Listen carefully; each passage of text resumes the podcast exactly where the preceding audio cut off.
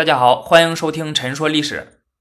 最近在一些朋友的推荐下，我刚看完了电影《长安三万里》，一百六十八分钟，将近三个小时，这应该算得上是中国电影史上时长最长的动画电影了。看完之后呢，我就一个感受：震撼啊！这种震撼啊，并不是因为这个电影精良的画面、考究的细节，还有复原的唐代风貌而带来的，而是因为出场的人物。整部电影虽然是以高适和李白的人生经历为主线的，但是还涉及到了众多著名的唐代诗人，比如杜甫、王维、王昌龄、孟浩然、贺知章、岑参等等啊。没错，咱们小时候都背过他们的诗。除了诗人外，还有哥舒翰、郭子仪、严武这样的名将，著名书法家张旭、著名音乐家李龟年、画圣吴道子也悉数登场。那简直就是一部大唐版的人类群星闪耀时。这些人物的陆续出现，给了我看这部电影时最大的惊喜啊！一直以来在书上看到的名字和唐诗呢，此时以视觉化的方式在同一部动画里来呈现，仿佛活了过来。有些人物出场时间虽然很短啊，但是当你看到这个人时呢，你就立马联想到了他的一生。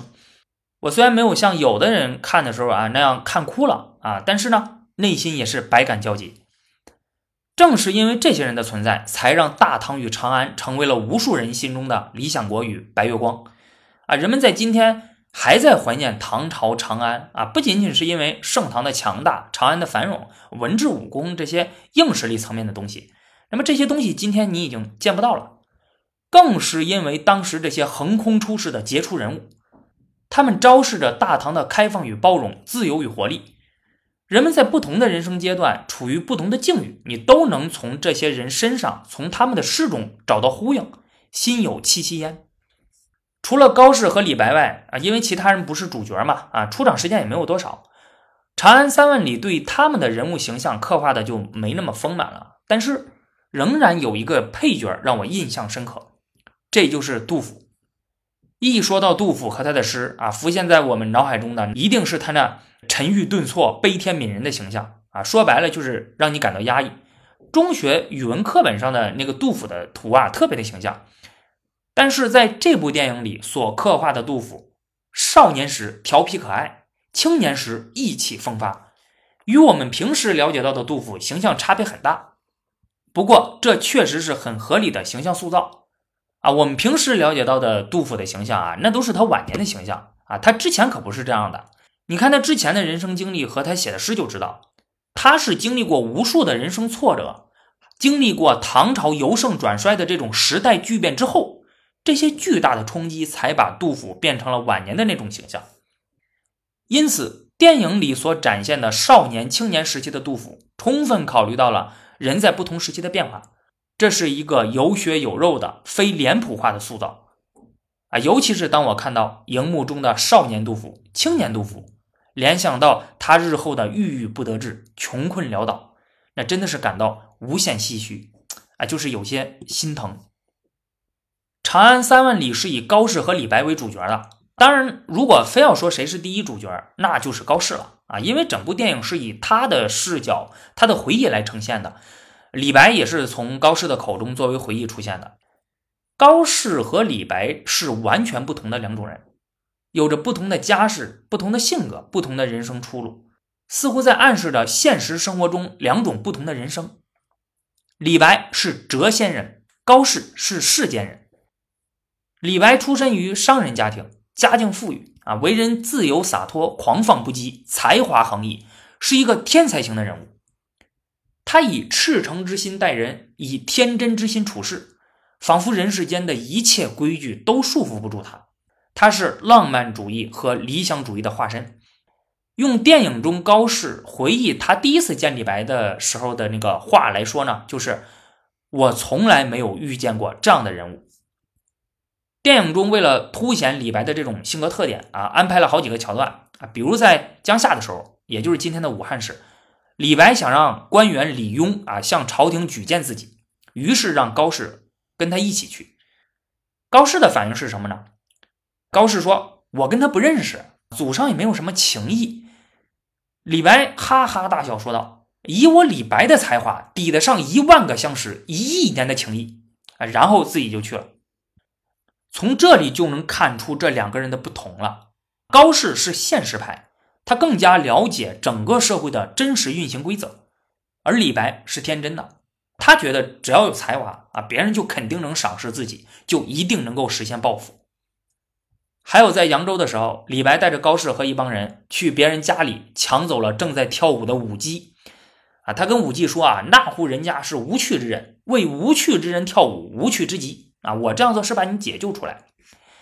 那后来人家派人来追。双方你争我抢啊，最后舞姬被人夺回去了。舞姬为了安抚李白，主动在船上给李白跳舞啊。李白很高兴啊，一掷千金，把身上的钱财和玉戒指都给了这个舞姬。这些事情呢，很符合李白狂放不羁的形象，但是却是高适不可能会去做的。高适是什么人呢？他是像你我啊这样一样的普通人。啊，是芸芸众生中属于绝大多数人中的一员。他祖上虽然荣耀过，但是到了高适这里呢，早已家道中落，自幼便穷困潦倒。他天资平庸，为人处事循规蹈矩。他为人木讷，不善言谈。那电影中为了凸显他这一点啊，还做了改编啊。一开始呢，把他弄成了口吃。我觉得这也是片方以他作为电影第一主角的考虑。高适更接近普通人的视角。因此更容易被共情。李白太特殊了，像这种多少年才出一位的天才型人物，我们一般人啊很难带入他的视角啊，去理解他的思想行为，或者即使能理解啊，你也只能是仰视他啊，佩服他。但是高适，你是可以平视他的。这两个人年轻的时候都想干一番大事业，用电影中李白对高适的话来说，就是“你我生当如此盛世”。当为大鹏，大鹏一日同风起，扶摇直上九万里。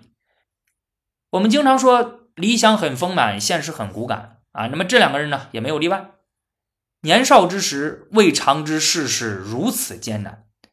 怀才不遇这四个字几乎贯穿了整部电影。那不仅仅是在高适和李白的身上能看到，在一些其他人的身上也能体现。在其他人里呢，我印象最深刻的是这个电影中的裴十二，他是大将军裴民的孩子，剑术高超，尽得裴将军真传。当然，这个人物是虚构的啊，呃，他是以唐代著名舞剑艺术家公孙大娘的弟子李十二娘为原型的。电影中呢，还有一场高适和裴十二的打戏啊，高适输了，可是这又怎么样呢？裴十二也只能寄情于这风花雪月之中，壮志难酬。为什么？因为她是一个女子，在别人那里实现理想也许只是困难，而他从出生的那一刻起就已经决定了，他这一辈子都没有实现理想的机会了。李白因为是商人之子，没办法参加科举，只能通过其他途径，比如通过行卷啊、写干谒诗，向达官显贵推销自己。不仅夸自己，也要拍对方马屁啊，把对方夸得跟花一样，让他们向朝廷举荐自己，以步入仕途，实现抱负。历史上的李白写了很多这样的干谒诗啊，不仅李白写过，杜甫啊、高适啊、王维等很多诗人都写过。李白也是因为这种途径被玉真公主和贺知章举荐，成为了翰林供奉。李白还曾经两次入赘豪门啊，先后迎娶宰相徐雨师、宗楚客的孙女，以此结交权贵，提升身份地位。从而便于自己步入仕途，甚至在安史之乱后，为了实现政治抱负、建功立业，他接受了唐玄宗之子永王的邀请，成为其幕僚，并且写诗称赞永王。可惜呢，他站错了队啊！后来永王兵败被杀，李白也受到了牵连，先是被判死刑，后来又改为流放啊。那么这些情节，电影中也都有所说明和体现。这个形象和很多人认知中的李白的形象是不同的啊，以至于有些人认为电影那是在黑李白。在很多人的印象中，能写出“安能摧眉折腰事权贵，使我不得开心颜”，“乍向草中耿介死，不求黄金龙下生”这样诗句的人啊，能让贵妃研墨立誓脱靴的狂放不羁的诗仙，那怎么会是一个官迷呢？怎么会是一个？为了当官而不断向世俗妥协的人呢？啊，你说你这个电影不是在黑他吗？那其实电影中表现的李白才是一个真实的李白，因为这些事情在历史上都是真实发生过的，没有黑他。我经常在节目中说，我们看一个人一定要充分考虑到人性的复杂性，他不会是单一的，也不会是一成不变的。平常很多人了解的李白，那其实是经过不断神话、不断加过滤镜的李白，而且想做官、爱做官啊，在当时可不是什么丢人的事儿。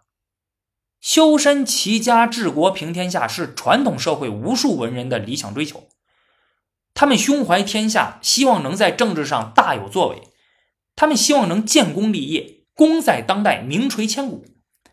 而在盛唐时期，诗人们对于功名的热衷也达到了新的高峰，他们积极入仕，这是当时主流的价值观念，不单单李白这样。啊，杜甫啊，高适啊，王维啊，孟浩然啊等众多的大诗人均是如此。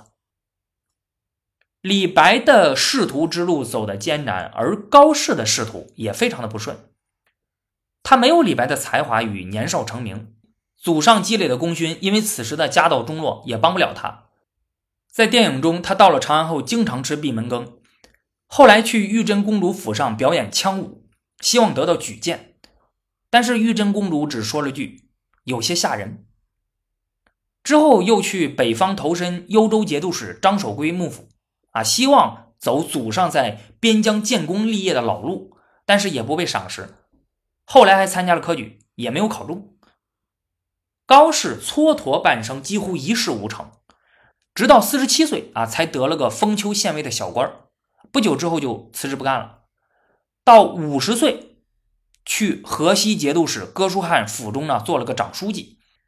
安史之乱爆发后，那高适的官职是一路高升，最后成了淮南节度使、剑南西川节度使这样的封疆大吏。之后还被封为渤海县侯啊，成为了唐代诗人里功业最大的一位。李白和高适两个人为了理想奋斗了一辈子，这暗合了电影名《长安三万里》。那根据片方的这个官方解释啊。长安象征的是理想，而三万里则是追寻理想的旅途。片中，李白和高适两位主角都在为理想上下求索，都想施展才华建功立业，但他们的旅途截然不同。更为浪漫主义的李白挣扎于出世与入世之间，而更为现实主义的高适半生艰难，最终大器晚成。不过呀。在我看来啊，这似乎很难完全说是高适的现实主义的胜利啊，因为如果不是安史之乱这一突发性、偶然性的事件，那高适他这一辈子啊，估计也就只能在哥舒翰手底下做个小官了。通过李白和高适的求官之路，也能看出来，哪怕是唐朝这种相对来说风气更为开放、社会更加包容的时代，仍然会存在着各种各样的问题。无法做到人尽其才，人们在追求理想的路途中也会遇到各自的困境啊，遇到或明或暗的阻碍。唐朝的时候，科举制虽然已经出现了，但是其录取人数、参与阶层、官员的日后仕途发展等，远不如后来的宋朝等王朝更为完善。门阀士族对于国家政治社会的影响虽然不如魏晋南北朝时期那样严重，但是仍然拥有强大的影响力。个人的家世如何，对自己日后的发展仍然起着较大的作用。整个社会氛围虽然对女性较为宽容，甚至出现了中国历史上唯一的女皇帝，但是相对于男性，仍然面临着诸多束缚。不过有一点我们也要说明一下：无论是通过这个电影，还是这些诗人真实的人生经历、诗句，我们对其怀才不遇的惋惜，还是要保持适度与警惕。因为善于批评的人不一定善于建设，擅长诗文的人不一定擅长军政。真的要是把这些诗人推到那个高度，让他们发挥自己的才智，他们不一定比当时处在那个位置上的人做得更好啊，甚至有可能会做得更差。看完《长安三万里》这部动画电影呢，也让我深入思考一下：人这一辈子到底怎样度过才算是成功的呢？李白、杜甫、高适的人生算是成功的吗？那在今天的我们看来啊，那当然是成功的了，对吧？一个成了诗仙，一个成了诗圣，一个成了边塞诗人的代表，他们的诗为那么多人所知晓，对吧？你还要怎么样呢？那当时比他们官大的人多的是，比他们富的人也多的是。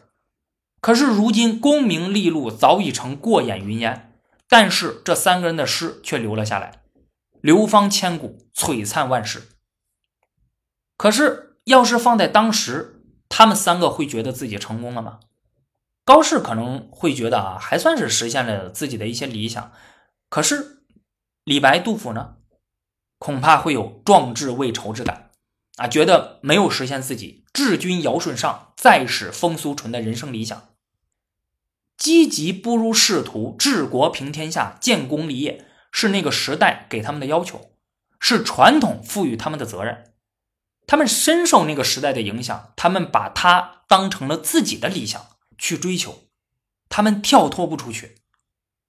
如同现在啊，你得赚更多的钱，得有更高的职位地位，甚至在一些人眼中，你必须得进入体制内。你还得结婚生子，才算是取得了世俗意义上的成功，否则你就是失败的啊！你就是 loser，别人会不断的拿这些标准去衡量你，是不是必须得按照主流价值观提倡的去做？是不是一定要给这个国家、给这个社会创造价值，人生才算是成功的？哪怕没有达到世俗意义上的成功，那是不是人就没有存在的必要了呢？是不是这一生就毁了呢？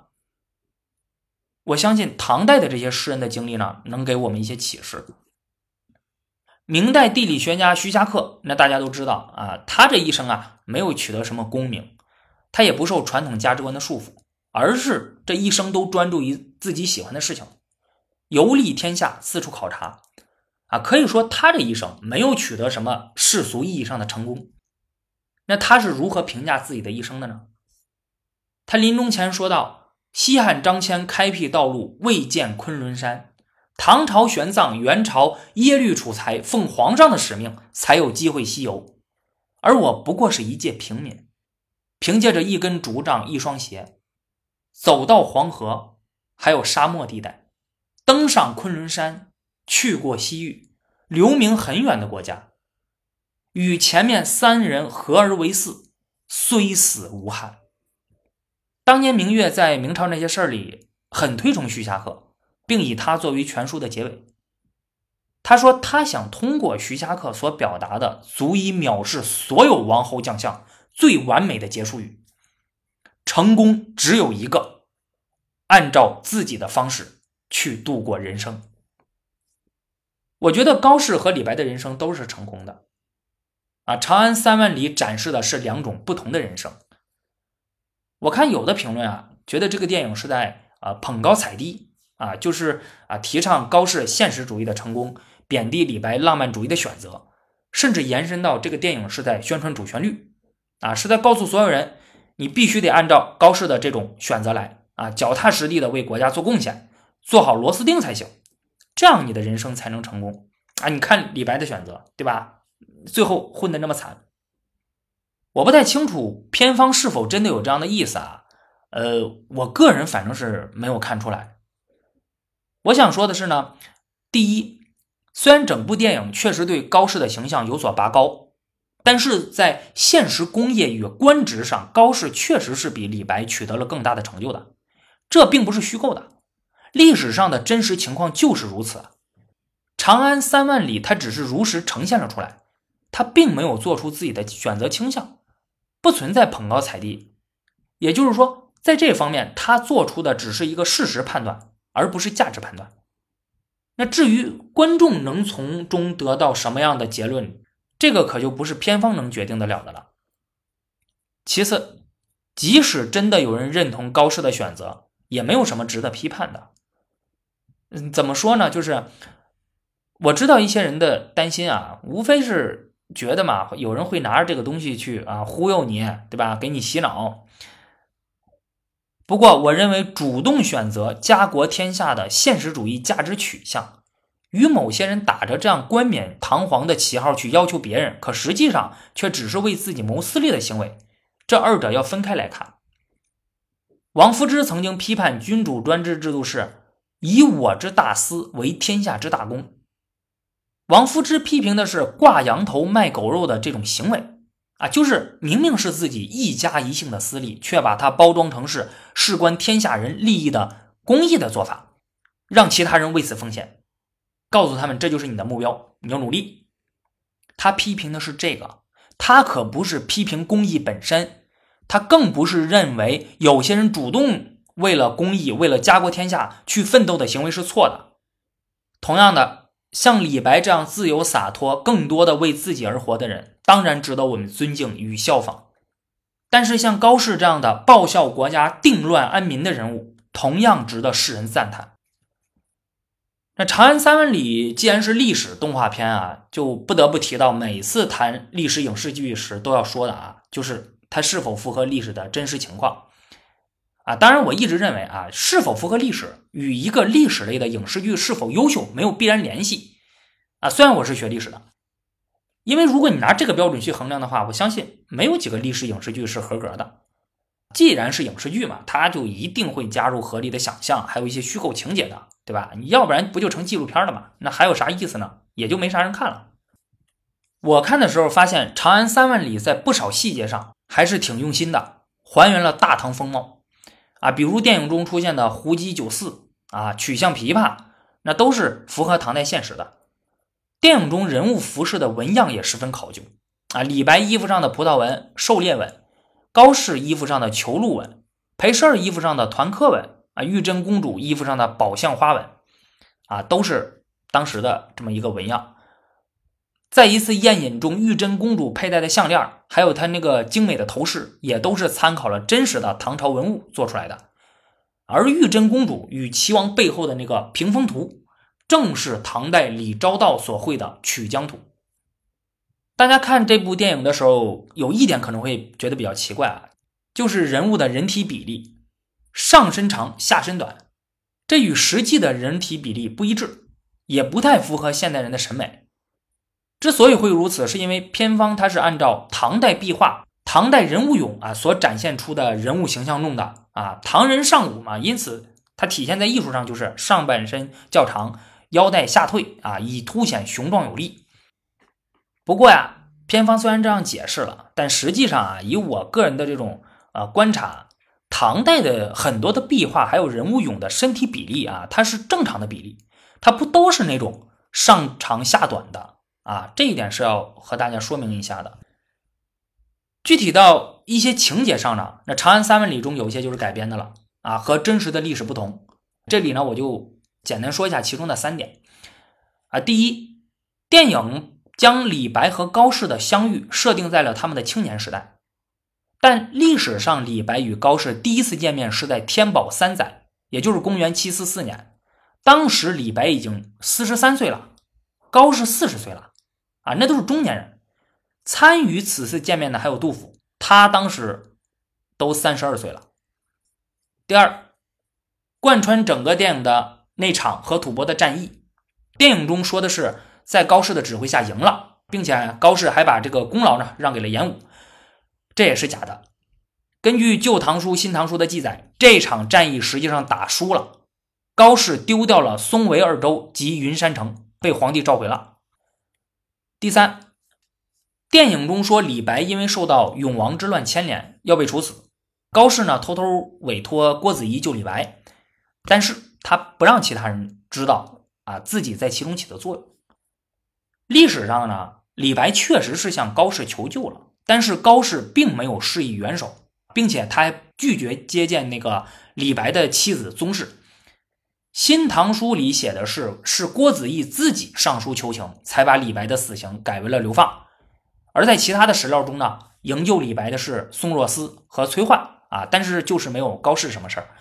导演这里呢，利用这个《新唐书》中这个史料的一个空隙啊，他想象了一把，发挥了一把啊，所以大家一定要记住啊，我之前经常跟很多人说，就千万不要从影视剧中学历史啊，这里面有很多的坑，你一不小心就会陷入进去，错把虚构的东西当成是真实的历史。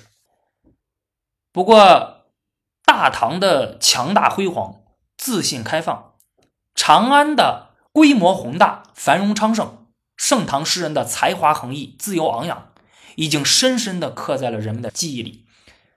他们已经成为了文化符号，寄托了人们的感情和诉求。啊，即使是与真实的历史存在一些不同的地方啊，但是很多人不关心实际情况如何。人们觉得大唐就应该如此啊，长安就应该如此，盛唐的诗人啊，尤其是李白，他就应该如此呀，人世间就应该这样美好。这或许可以称之为是一种主观上的真实。好的，那聊到这里呢，这个这部电影就聊得差不多了。啊，我个人认为啊，《长安三万里》还是值得一看的，推荐给大家。啊，如果大家已经看过了啊，或者准备要去看，那等看完之后呢，也可以在评论区留言交流。好的，那我们下期节目再见。